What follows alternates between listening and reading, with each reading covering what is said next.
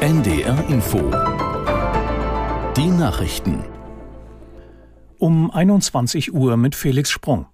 Bundespräsident Steinmeier hat dazu aufgerufen, sich stärker für die Demokratie einzusetzen. Bei den Feiern zum 75. Jahrestag des Verfassungskonvents auf Herrenchiemsee sprach er von einer gemeinsamen Verantwortung der Politik und der Bürgerinnen und Bürger. Aus München Arne Wilsdorf. Ohne die AfD beim Namen zu nennen, appellierte der Bundespräsident, die Werte der Demokratie müssten auch heute gegen ihre Aushöhlung, Freiheitsfeinde und Demokratieverächter verteidigt werden.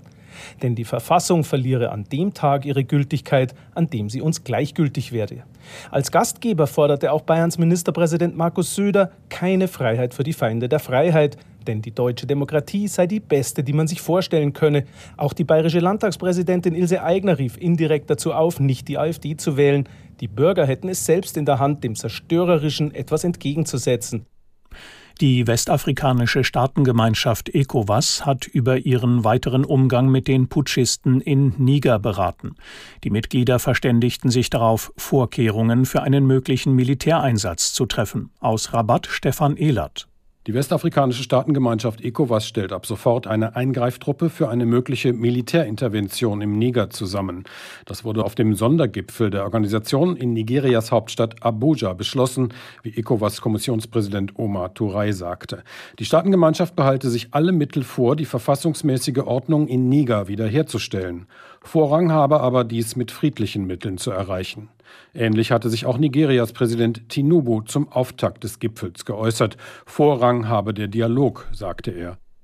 Die Gewerkschaft Bauen Agrar Umwelt hat auf die Gefahren der Asbestbelastung von Häusern aufmerksam gemacht.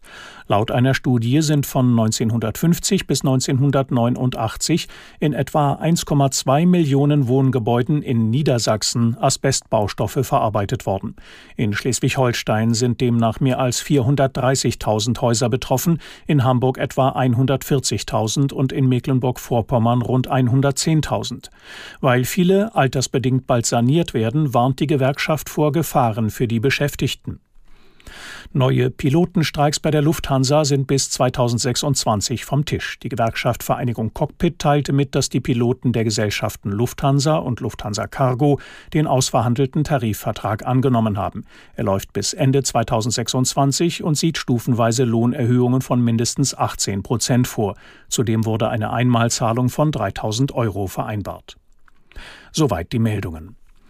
Das Wetter in Norddeutschland in der Nacht trocken, nur zur Ostsee hin etwas Regen, 16 bis 9 Grad. Morgen gebietsweise länger sonnig, einzelne Schauer möglich, höchstens 21 bis 28 Grad. Am Samstag 20 bis 26 Grad. Das waren die Nachrichten.